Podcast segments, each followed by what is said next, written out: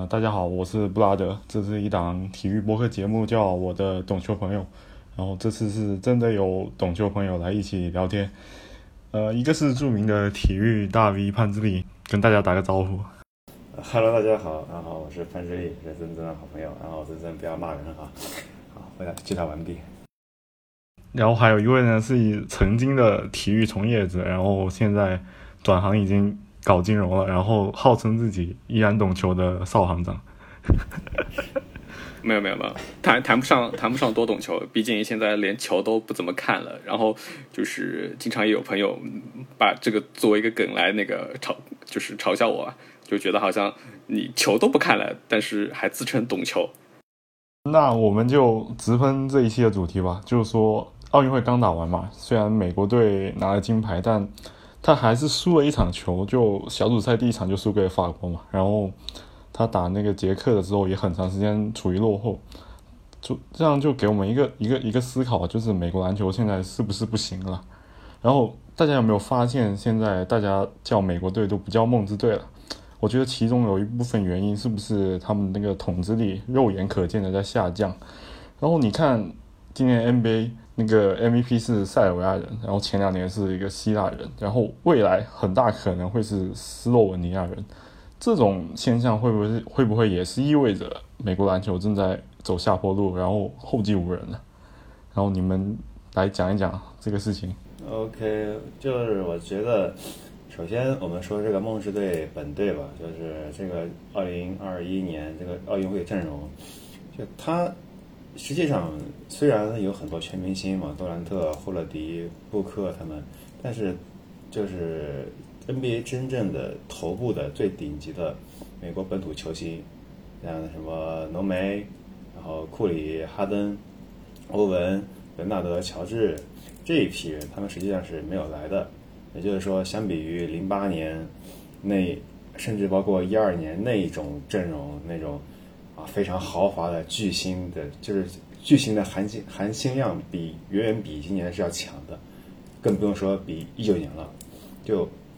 美国队虽然比一九年阵容强了很多，但是也没有到那么的天花板。就是说，美国队他的这个梦之队也不算是拿出全部的最好的阵容去打，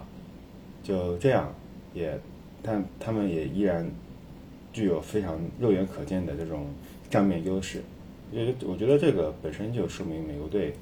目前还是处于一个一超多强的它这个超的位置，就是虽然差距是在缩小，但是也没有到那么夸张，这是我第一个想法。然后第二个，我觉得，嗯，还是要归功于 FIBA 这个体系那些国家他们球队整体实力的增强，重点是在对抗强度。他们慢慢的适应了美国队这个高强度逼抢、转换进攻啊、单个人单打的这种强度和之后，他们在这个强度下发扬了自己的团队配合，发扬自己的高大中锋的优势、投射优势、策应能力，然后默契程度，就是他们首先适应了梦之队的这种强度，然后在此基础上打出自己的优势，然后再把自己最优秀的人送到 NBA 去培养。回来之后再继续发扬光大，这么一个呃传承算是一个，就是这种这种东西是非把非常占优势的一点，就是他们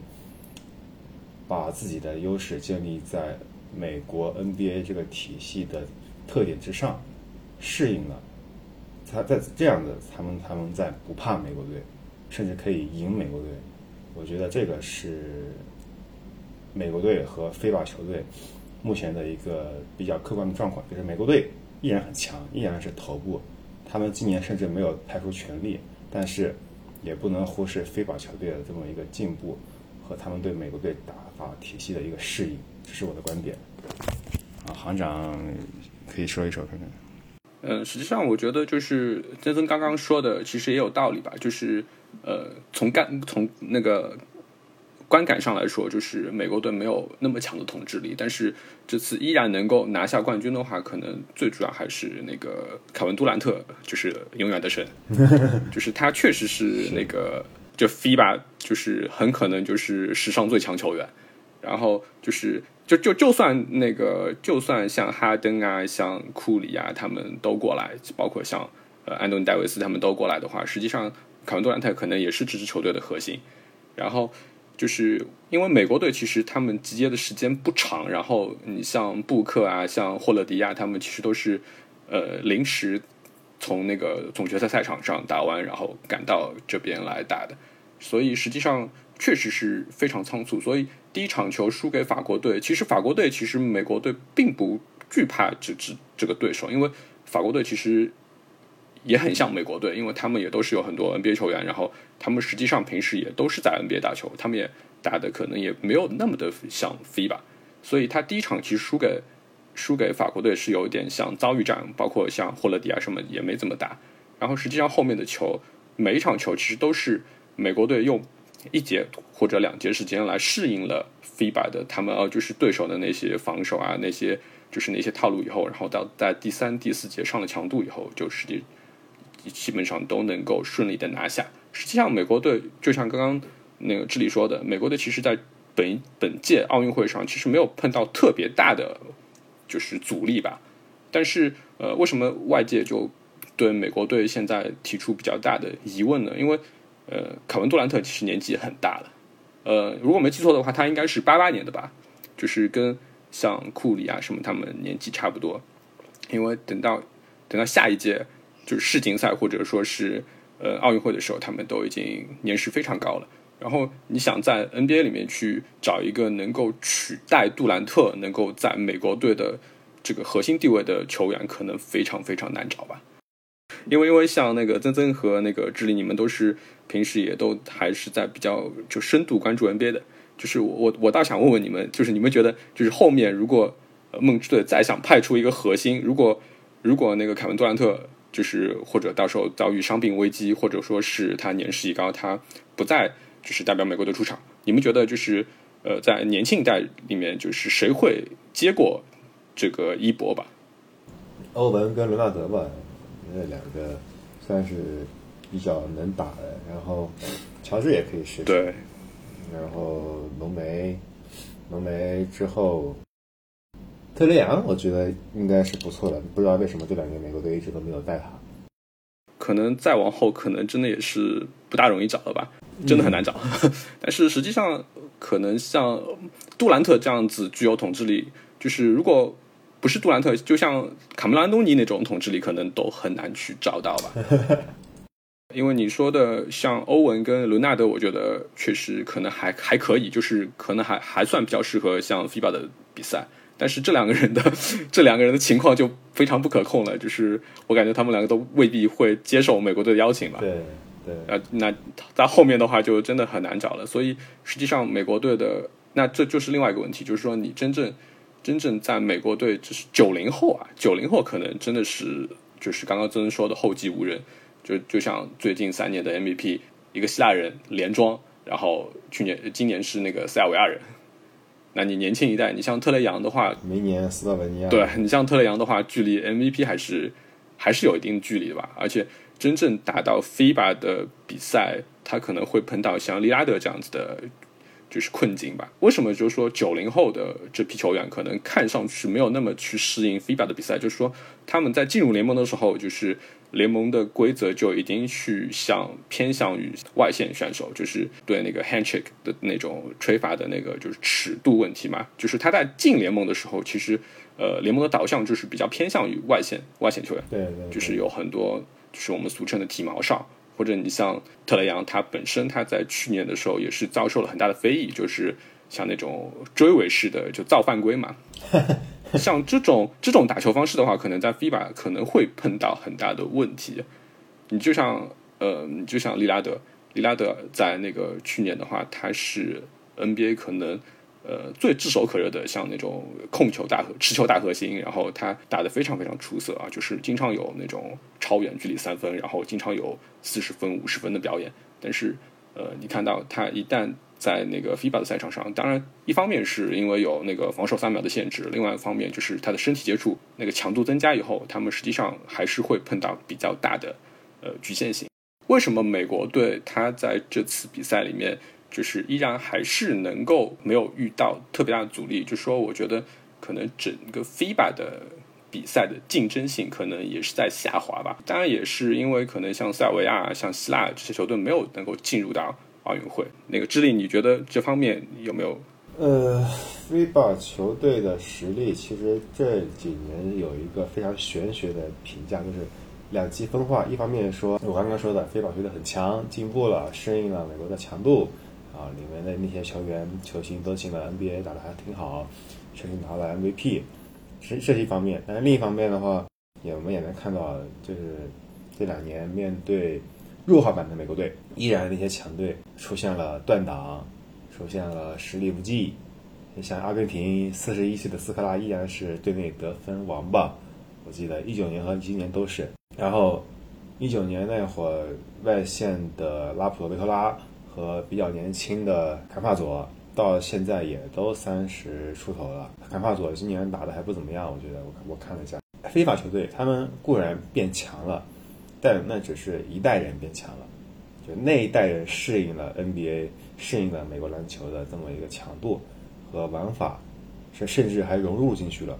用他们的玩法来打美国队，但是。在他们这一代人之后，后面的人跟不上了，就是他们的梯队、他们的体系，他们从十六岁到三十岁这么一个体系，最近这几年是玩不起来，就是慢慢削弱了，就是依然靠着那一批零几年、一几年的人在这边强撑着。我们看今年法国队的总决赛的阵容，跟前两年、跟前几年都没什么区别，只是少了帕克跟迪奥，其他人该是什么样还是什么样。西班牙老成什么样了？两个加索那那样的还还在打，包括阿根廷也是，就斯科拉那样子，我们说什么钻石很久远，但是没用啊！你头发那么白了，后继没人，他依然是没人。你看美国队换了一批又一批，就是他们虽然头部的实力跟之前是差了一些，就是所谓的断档，头部巨星断档，杜兰特之后可能就没有人了，但是他们的腰部力量，他们的脖子那边的力量。甚至包括他们的脚步，就金字塔的中下层依然是非常稳固，依然在大量的产出那种流水线式的球星、准全明星和蓝领工兵，就他们的整个体系是非常健全的。他们只是差一个天才，他们只差一个像杜兰特、安东尼那种愿意听国家队号召，又有投篮能力，又能够玩转非法体系的这么一个天才而已。就是在现在这个阶段，美国队依然在非法的世界篮球的这个圈子里面，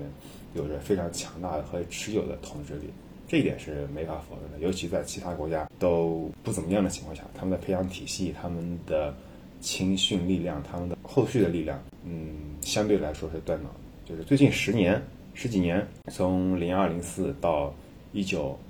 可能非法球队。们是占了一定的上风，但是我们现在也能看到，他们去他们的乏力，然后甚至包括在疫情的影响下，像那些其他国家，欧洲啊、美洲这些国家都成什么样子，乱乱成什么样子，球员一个个都得了新冠了，就更加导致体育这一块就受影响非常大。这种球员自己健康的不保，更不用说什么体系啊、球队的培养了什么的。那美国队，美国人底子厚嘛，美国人。瘦头骆驼比马大，然后他们再怎么浪，至少这个，那球员得了新冠治好了，一样活蹦乱跳的，是吧？这个没法比，呃，国力摆在这里，差距还是存在的。对，实际上就是刚刚你说的，在那个就是非法球员，他在那个就是现在有很多就是尖子球员，就是说打的比较出色。然后这个实际上是在 NBA 语境下讨论的一个话题，就是说，就是在 NBA 赛场上确实有非常非常多的就是来。就是国际球员吧，就是打出了非常有竞争性的比赛，就就很多很多。因为我们其实现在在一个在选秀大会上有很多很多，就是来自于就是五湖四海的，就是很多人甚至不一定有那个美国篮球背景。但是这个其实，在 N 就是在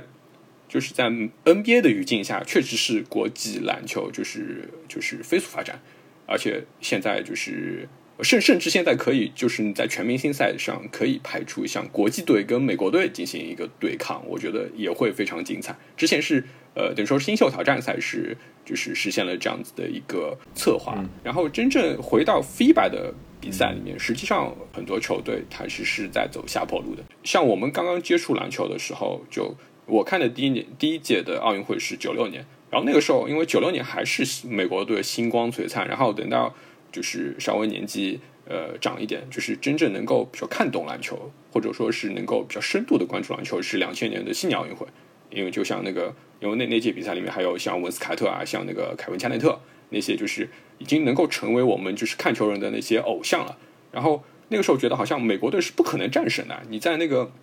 决赛赛场上还能够像那个卡特能够飞跃人家那个两米一八的中锋，就实现完完成扣篮。就是说美国为什么叫 Dream Team，就是说美国队打奥运会，它其实是一种表演，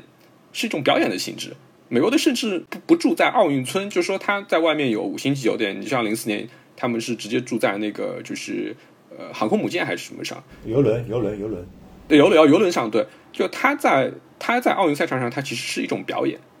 对，然后真正第一个战胜就是美国梦之队的，是在二零零二年世锦赛上的那个阿根廷队，因为那个时候正好是阿根阿根廷的黄金一代，因为我们有很多耳熟能详的球员。因为正好像路易斯科拉他是八零年出生的嘛，然后他是他正好是呃这一批这一批黄金一代的里面的小弟弟，因为比他年龄稍微长一点的像吉诺比利，然后后来像马刺队的阿尔伯托，像德尔菲诺，像佩佩桑切斯，还有普里加奥尼，还有像那个以前公牛队的诺乔尼的，就这些球员就是整个阿根廷就是一批人。然后就是登上了历史舞台，就是二零零二年世锦赛。然后那个时候他们是最后输给了，就还没有解体的南斯拉夫队。因为南斯拉夫那个时候是也是非常强的，那个时候是他们有迪瓦茨，有那个佩贾，他们是拿到了最后的冠军。阿根廷是拿到了亚军。然后等到两年以后，这批黄金一代。呃，更加成熟以后呢，然后他们就是拿到了零四零四年的就是雅典奥运会的冠军。然后在二零零二年，其实美国队是输掉了三场比赛，就是他们在最后的排位赛里面是输给了西班牙队。然后那那个时候，西班牙队的其实也算是他们的黄金一代吧，就是有保罗加索尔，有那个扎代纳瓦罗，包括就是还有内线的菲利普雷耶斯，呃，这批人。然后他们是在后来就是拿到了世界锦标赛的冠军。其实从零二年开始，就是因为美国的第美国梦之队嘛，能能被称为梦之队的球队，就是第一次就是而而且是在印第安纳波利斯自己家门口输掉了。然后当然真正真正让美国队蒙羞的是两年以后的雅典奥运会嘛，因为那个时候就是后来美国美国媒体把这支本来应该叫做 Dream Team 的球队，就是称作 Nightmare Team，就是变成了梦魇队了，因为他们在揭幕战就输给了波多黎各。然后波多黎各那个时候是三个小个子嘛，就是被称为三 A 啊，就是阿洛约、阿育阿育索跟阿波达卡，就是他们那个三个小个子直接把美国队去投死了。然后那个时候那那届美国队其实你要说就是没有球星嘛，其实也还好，就是因为他们有马布里跟艾弗森，然后内线还有蒂姆邓肯。然后那个时候的主教练还是拉里布朗吧，随后又输给了立陶宛队。立陶宛输给立陶宛队的时候，那个就是欧洲天王贾斯科维修斯拿到了二十八分，在后面很长一段时间都被作为一个呃作为一个佳话来那个传送嘛。然后在半决赛的时候，他们又他们是再次输给那个黄金一代的阿根廷队。这两次失败其实是对美国队的冲击是非常大的，而且那个时候真正就是说像这些 FIBA 的球队，像阿根廷队，像西班牙队。这些球队就是发展的非常快，然后他们就成为了美国队就是非常非常难以对付的对手。所以在二零零六年的时候，其实美国队是有过一个非常大的改变的。他们其实是想，呃，实现一个救赎。因为那个时候，二零零六年的时候是克朗杰罗，就以前那个太阳队的总经理，就是那个时候他成为了美国队的经理，直到今年他才退休。然后到时候接替他的应该是格兰德希尔，是吧？然后那个零六年世锦赛的时候，是克朗杰罗跟那个老 K 教练他们这个班底就是正式搭建好，然后他们也进进行了比较长期的训练，而且零六年世锦赛基本上是以零三黄金一代作为班底的嘛，因为那个像辛里奇啊、安东尼啊，像那个就是勒邦詹姆斯他们，他们都是参加了零六年世锦赛，然后他们也是其实打的也很出色，但就是在半决赛里面输给了那个时候全胜全盛时期的希腊队。因为希腊队那个时候是刚刚拿到欧洲锦标赛冠军，然后有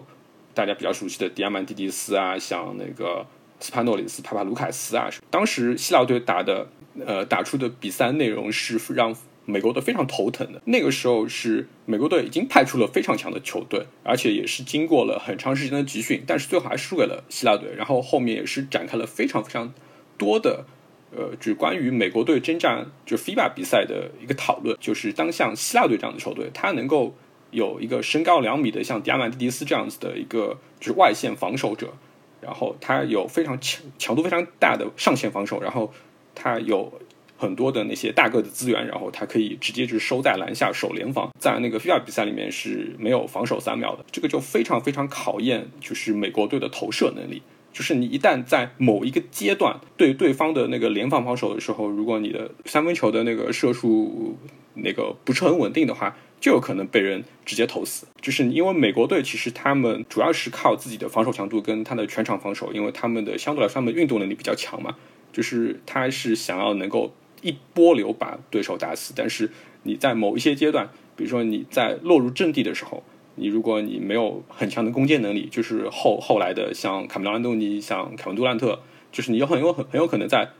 某一个阶段是会哑火，然后一旦被人打出，反过来被人打出一波流的话，就很很有可能就会马失前蹄。在零六年那个时候，就是很多 FIBA 球队就是找到了对付美国队的方法，就哪怕你有勒布朗詹姆斯，你有卡梅隆安东尼，所以。那个时候，实际上我是觉得，在二零零六年那个前后，实际上是 FIBA 篮球发展比较顶峰的一个阶段。你就像中国队，其实也在二零零六年到二零零八年这个阶段，算是一个比较强盛的时时候吧。嗯，但后面的故事就大家就比较了解了。就是零八年是美国队派出了真正的最强阵容，像包括基德啊，像像科比这些代表，就是老一派的球星。然后像零三黄金一代，他们是是那时候也算是联盟的中坚力量。那个时候基本上我感觉就除了就是那个时候得到总冠军的三巨头没有过来的话，好像 NBA 那个时候是基本上基本上能派派出的是最强阵容了。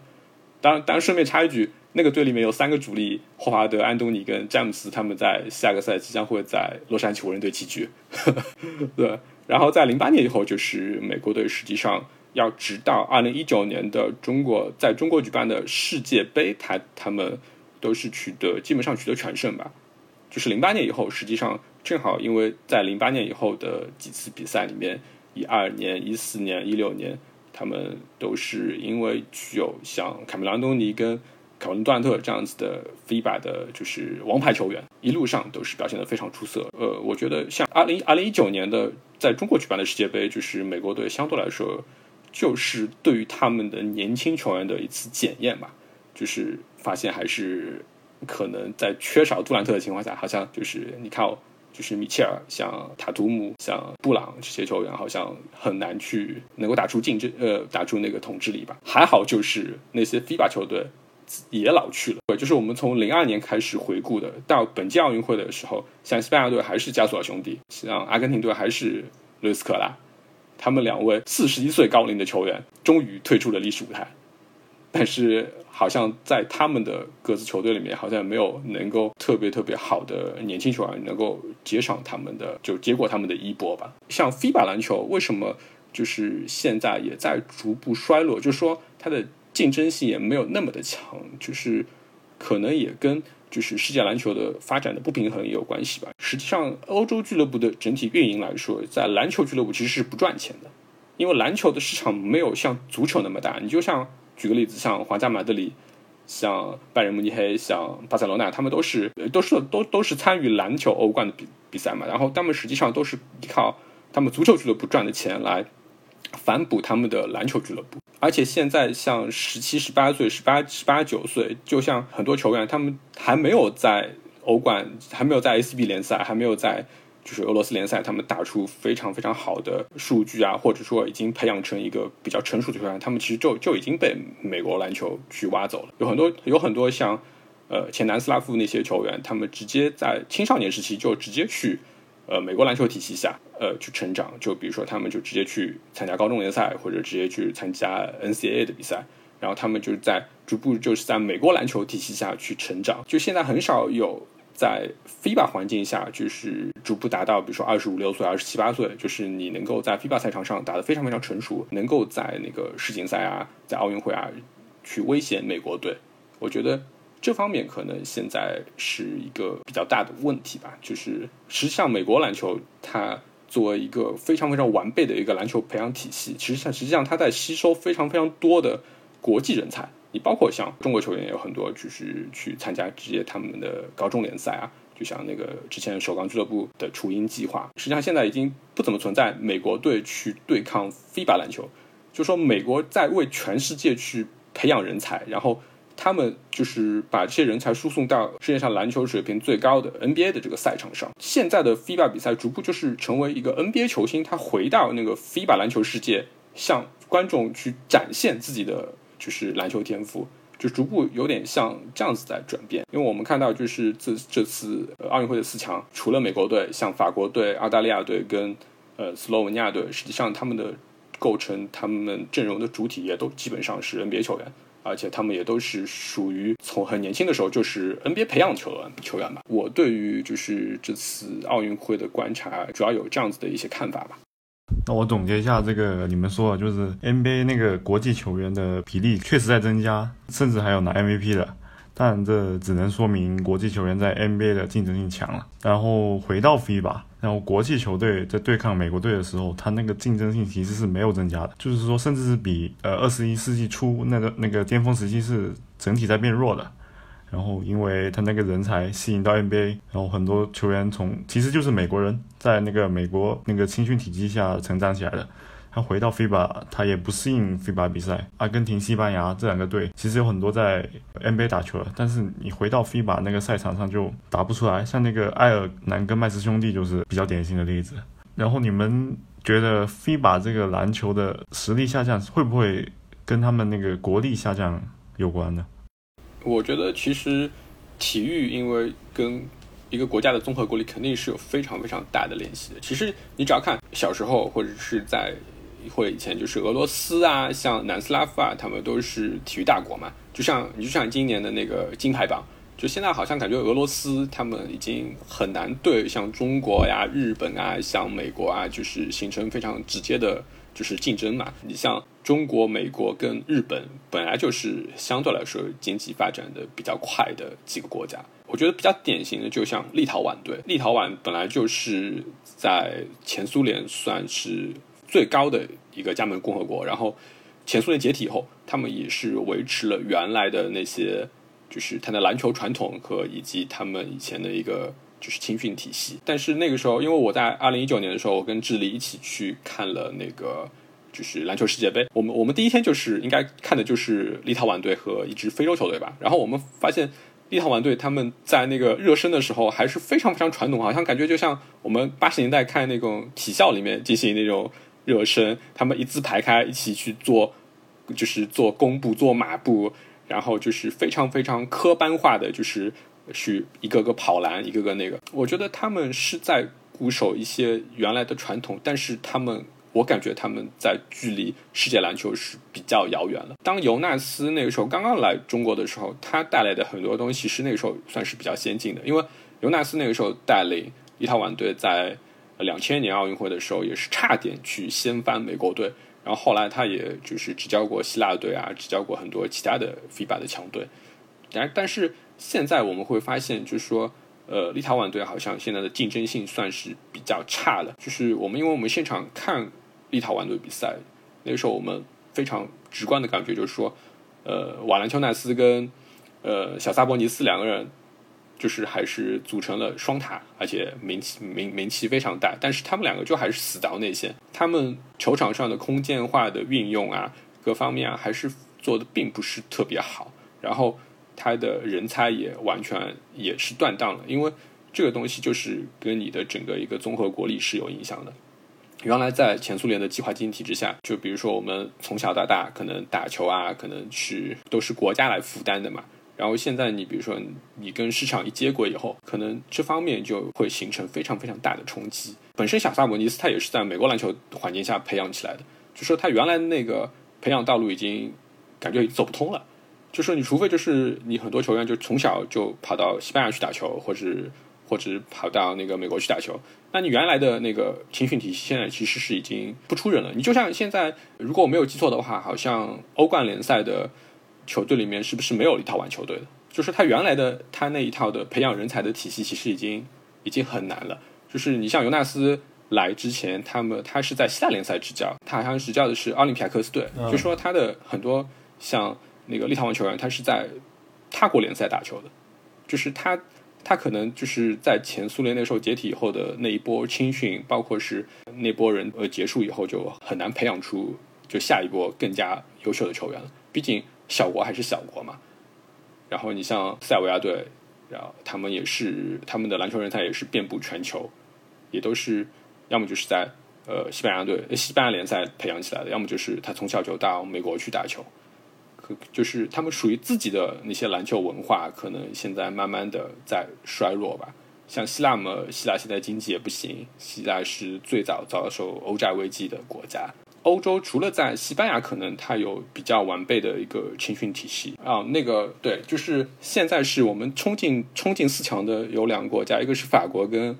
法国和澳大利亚，他们都是属于移民国家。他们实际上和那些全前前苏联和前南斯拉夫的国家不一样，他们有非常多的移民。法国跟澳大利亚正好都有他们的国家青年篮球学院。就是我们有很多球员都是从那个那个地方培养出来的。你像澳大利亚队，像智利应该很熟悉的，像帕蒂米尔斯，他那个时候就是澳大利亚的那个青年篮球学院培养出来的。那个里面还培养出了很多像那像博格特啊，像那些非常非常好的球员。然后法国其实也是，法国你像巴图姆啊什么，他们那些就是有色人种，他们其实都是国家来搞青训，然后他们就是正好把这些移民去培养出来，然后到十八九岁就是把他们送到，要么就是送到。就是就是法国的篮球体系，要么就是直接送到美国 N C A 来培养。呃，法国和澳大利亚的成功其实也是不是偶然嘛？就是他们有一套自己的就培养体系，但是像原有的像立陶宛啊，像那个前南斯拉夫这些国家，可能他们原来的那些篮球体系就是计划经济时代，像那些社会主义国家那些，可能现在慢慢已经难以为继了吧？嗯。其实这个现象在那个职业化更低的那个女篮项目上，其实体体现更加明显嘛。你看我们中国女篮今天成绩好，我觉得很大部分是有这个原因，国家有钱去投这个训练的那个体体系嘛。对对对，就像去年像女篮联赛都已经停掉了，然后那个时候我们中国是把国家队整体就是留在北京，就是集训了很长一段时间嘛。就是他们实际上我们去培养一个女篮，还是把女篮作为一个国家队，就是。整体来进行培养的吧，就这帮人已经打得非常的熟了，有点像之前的体工队的感觉。对对对，还是有体工队的味道。然后，因为你想维持体工队，这个体工队其实也是一个能够出人才的一个模式。你就像前苏联跟前南斯拉夫，他们确实是能够出人，但是这个是需要你国家去耗费大量的人力财力去去实现的。就是说，你没有那个综合国力，是你实现不了，就是举国体制来培养就体育人才的。嗯嗯，对。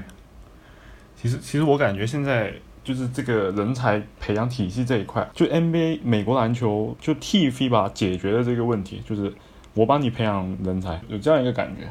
但我觉得这样子不是根本解决的办法，就是他们只负责培养单个的天才球星，只负责培养一个国家联赛的头部的那么几个人，但是对整个。非把球队他们的这个体系，他们的青训体系是没什么帮助的。就是你，我我我给你给我几个天才，我给你几个，我给你培养出几年，培养成那种球星巨星带队的核心。但是你带队核心是要带四个人的呀，然后你替补席还坐了几个人，你你一个带那么几个，你带动吗？很难带动。你米尔斯那么强，你铜牌赛拿四十一、四十二分，你你。为什么还是进不了总决赛？一个人的强在篮球这里面是很难去转化为盛世的，除非你几个人一起强，一批人一起强，然后一批之后还有另外一批人续上。我觉得这个才是重点。这 NBA 这个联盟，它说到底本质上还是为了赚钱，一是为了赚钱，二是对商业利润，然后然后商业带动了整个 NCAA 整个高中到野球啊这些东西，它整个美国篮篮球体系还是。非常非常完善的，就是依然是全世界篮球甚至职业体育学习的一个榜样。就它虽然商业化，虽然很多乱七八糟的怪规矩，什么进攻啊、强调进攻呀、防守不行了呀、对抗不行了呀、罚，然后什么吹罚呀、博彩呀一大堆事情，但它骨子里面就是依然是一个以商业为主导的非常成功的篮球培养体系。而且 NBA 只是美国篮球培养体系的一个头部，一个招牌，它的最核心基础还是 NCAA，还是篮球高中篮球联赛，还是什么 U 十六啊啊，还有 U 十九啊这些这些东西才是最最根本最基础的。但是这东西搞搞起来，说说到底还是要要钱嘛，要要要要要收入嘛，学校要要有赞助啊这些东西。对，实际上智利刚刚说的这一点，其实我觉得就是对我也有一定的启发性啊。就像那个首钢首钢篮球，因为手钢篮球队以前的雏鹰计划，就是说你派很多个体到美国去，就是训练，就说这样子能不能就是提高我们国家的篮球水平？我感觉你就像斯洛文尼亚，他比如说抽了一个出了一个东契奇，但是等到东契奇就是说退役以后，他是很难保证，比如说你真的美国篮球可以帮你培养一个另外一个东契奇，就说。美国篮球，它反正正常是在发展，然后它有可能现在涌现的出来的这个这个人，他是斯洛文尼亚人，有可能他到时候再培养出来一个希腊人。就说你中国篮球，你想要去去提高的话，你要么就是你本质上还是要提高自己的青训水平，你去靠一个个个体，你像首钢队，他送了很多很多人出去，但是就出来了一个曾凡博，就其他球员就是好像石沉大海了。就是我觉得可能你把人完全送到美国去，你可能就是。不是特别直接的能够提高你的篮球水平嘛？就是有可能会有个别的尖子球员可能会打得还可以，但是你想去真正的，因为中国中国它其实现在的国力是非常强盛的，就是说我们还是要做好自己的青训体系，然后能够让自己的青训体系能够持续的出输出人才，这样子才能够提高我们这个国家的这个篮球水平。就美国人他没有义务去帮你培养那个就是篮球精英。就说你为我所用，那可以的。就像周琦刚刚去美国 NBA 的时候，我那个时候我跟朋友去聊，我中国国家队他需要的周琦和美国 NBA 就是休斯顿火箭队他能够培养出来的周琦，或者说周琦能够找到一个角色化定位，这样子的个周琦，他并不是国家的最最需要的。因为你想那个时候周琦到呃火箭队的时候，他就是让他去投三分，相当于就是一个投三分，然后能够协防盖帽，能够呃打一些比如说零散的时段。但是，我们中国队他需要周琦扮演的角色是非常综合性的，他不是说在美国篮球体系下是作为一个角色球员的这样子的一个定位，就是说有可能有的时候我们球迷是带有滤镜的，就比如说某某人在在美国打球，或者说他是在 NCAA 打球，然后觉得好像他是在更高水平的，就是篮球舞台上，他回来肯定会就是怎么怎么样，就像。大家在评判那个球队的时候，球队实力的时候，很容易就是说，我有三个 NBA 球员，你有两个 NBA 球员，就是我可能就是好像跟打牌一样，我肯定能打赢你。其实不是的，其实真正像我们中国队的，还是要有自己的青训培养体系，然后就是也不要就是好高骛远，就是一定要去把我们的球员就是一定要啊全部送到美国去，这样子其实也不是一个非常好的路径啊，这个可能是扯远了。但是 我刚刚也是。因为听了智利说的，然后我觉得还有一个办法，就是把把整个队伍拉到美国去，或者拉到欧洲去 参加他们的联赛。我觉得这个也是一个非常好的办法，哪怕拉到那边去集训也可以。对，就是就像你国家队一样呀，就是你比如说你在夏天，因为我们的我们的联赛是之前是比较短的，然后我们很漫长的一个时间段，比如说我们在二三月份，我们三四月份把 CBA CBA 联赛结束以后，我们之前也是。国家队是长期集训的，然后我们在长期集训的时候，那个时候也是，呃，跑到欧洲去拉练，然后跑到美国去参加夏季联赛，其实就是刚刚这里说的那种就是模式嘛。嗯，我觉得这个把人送到美国去训练这个这个事情，其实其实还是因为美国它那个有一个完善的职业化路径和那个全球的那个球探网络嘛，就是导致全世界篮球人才。都自然而然会到那个吸引到 NBA 那个篮球叙事里面。梦之队为什么会星位不足？这些都是都是虚的。他们还是篮球世界的那个霸主，就是因为他们把握了这个篮球世界的这个生产链条。就这个事情，其实还是一时半会很难打破的。其实你这么想，其实又产生一个矛盾啊。就像萨博尼斯这种，还有字母哥这种，他其实在美国这个篮球体系里面，他是会挤挤压他那个本土球员的成长资源的。这是他们。是希腊人，然后也是那个立陶宛人，他们不会代表美国美国队打球。他这个事情他不会最终反哺到就代表美国队去打那个国际比赛，就是他他没办法帮美国队去争夺荣誉。没有没有，我觉得主要就是这样子的，就是说 NBA 实际上。它跟 FIBA 是不能混为一谈的。就是 NBA 本质上它就是一个商业联盟。比如说，我现在我比如说我是休斯顿火箭队的老板，比如说有两个人，比如说一个姚明，一个是美国球员，比如说那个时候，比如说像斯塔德迈尔，那那我觉得姚明可以为我实现更多的价值啊。那我我我作为一个老板来说，我不会去分他是美国人还是他是中国人，但是这个就是美。NBA 它是一个商业联盟，它老板只要赚钱就行了。就是它跟美国篮球，它跟美国国家队，它打的多多高的水平，跟他们没有关系，没有什么直接利益的相关。美国队负责美国队的只有就现以前的克朗杰罗跟现在的格兰特希尔。然后格兰特希尔他去签签一个就是主教练，就像现在是波波维奇，以前是老 K 教练，那他再去签一个教练，比如说跟他签个，比如说四年任期或者八年任期，就说真正。为美国队、美国篮球队负责的就是他们，他们这些人，就是跟美国的 NBA 的这些老板是没有关系的，就他们不会觉得啊，我现在是在培养一个斯洛文尼亚球员，因为因为我有有可能我们是很多有一些 CBA 的思维，就是比如说啊，我们把球都给了外援，然后外援打了，我们自己的球员好像发挥不了了，但是 NBA NBA 不存在这个问题，我觉得。我的意思是你不能否认这个训练体系就是一个萝卜一个坑的嘛。那你外国球员用了，你本土球员就会肯定会少嘛。我的意思是，这里有一个像贸易逆差的一个现象，就是国际篮球会不会就人越来越多，会对那个美国篮球本土带来一个冲击呢？就竞争上岗嘛，我觉得竞争环境激烈的反而是件好事，就是越来越多的外国的对外国天才进来，让美国人来感受一下那种。来自非法的魅力，让 NBA 更好看嘛，对吧？脚步、技术、投射呀，脑子，让那些傻大黑粗们都动起脑子来，被迫的，呃，学习更多的、更专业的，然后更精妙的篮球的技术和思想。不要老是用天赋打球，不要老一个个变成什么小乔丹、法里埃德那种打法，没意思，是吧？看着看着累。对，让约老师给他们上点技术。对啊，来点来来点来点。那种真正的可以技术扶贫到三十五六岁的，对啊，这让让他们也能够在身体退化之后也能够继续打球。你看保罗这样才是真正的有智慧的美国本土球员，是吧？你看其他人打的都什么玩意儿，就挡拆三分没意思。而且我觉得 NBA 也会会也会非常欢迎这种鲶鱼效应、这种竞争的这种感觉，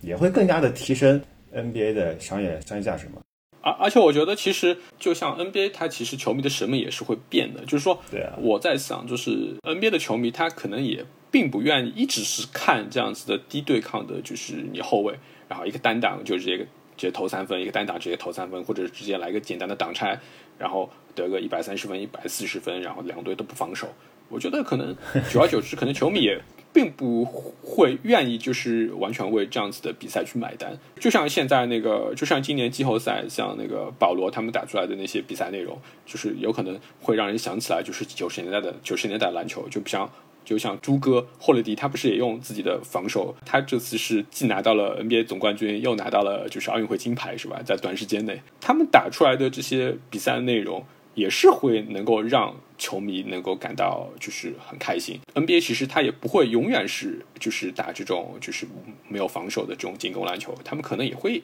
进行一些改变。就像八十年代的时候，是你现在去回看八十年代的篮球，也是那种比如说没有什么防守啊什么。你去看那种就是湖人队休探那个时候，好像感觉好像跟闹着玩一样。然后到了九十年代，就是打打的非常就是 tough，然后打了后面就是。达到二零零四年，就是二零二零零四二零零五年那个时候，活塞队啊、马刺队啊，就是打出来的那种比较过分要求防守，然后每球死磕那种比赛，然后让 NBA 的收视率下降。但是我觉得可能这个东西也会也会有一些改变的吧。而且你看现在 NBA 季后赛，它跟常规赛完全是两个比赛。对，完全是两个比赛。我俩随便刷，然后各自按套路打，但是一到季后赛，互相针对起来，强度一起来，马上。比赛内容就不一样了，他们什么挡拆啊，什么那个还是美中美国篮球的魅力。对对对对对，快节奏啊都没了，都是硬仗，都是阵地战，都是拼那种技术啊，拼脑子。像那个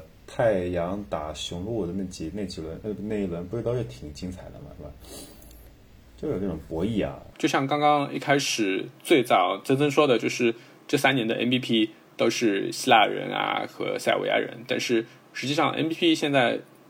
对对于我们球迷来说，或者说我们深度关注 NBA 的 NBA 的球迷来说，好像 MVP 的它的含金量在越来越下降，因为 MVP 前面应该要加一个定语，就是说它是常规赛的 MVP，是对吧？因为常规赛跟季后赛是完全不同的两种赛事。为什么说呃，像字母哥他在今年没有拿到 NBA 总冠军之前，他的两次 MVP 连庄，实际上从回顾历史来说，它是非常非常值得夸耀的一个荣誉。但是为什么对于我们球迷来说的感受没有那么深呢？就是因为好像我们觉得常规赛大家就是闹着玩的，就是你在季后赛没有能够证明自己之前，好像你的那个常规赛 MVP 的那个含金量就没有那么的高。最好办法，我觉得应该是嗯，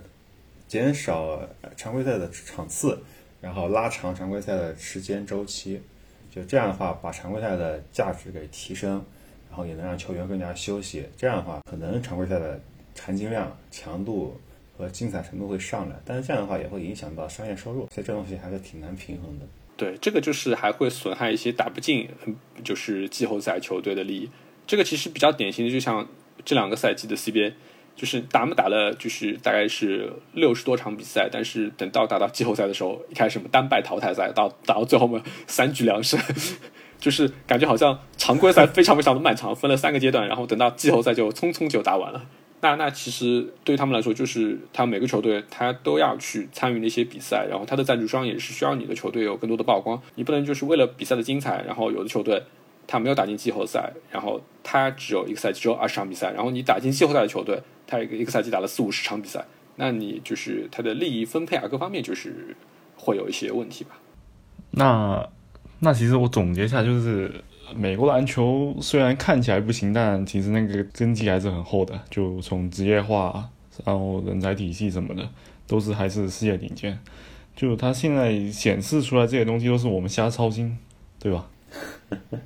也不算瞎操心吧。对，也许也许明天就。不是杜兰特，可能张兰特、李兰特就出来了，对吧？对对对，总会出一个兰特。真兰特。那我们这次聊聊到这，差不多了，我也感觉。好的，你好的，你可以收收鬼吗？感谢你的收听，你可以在苹果播客、喜马拉雅和 QQ 音乐找到我们，我们下期再见。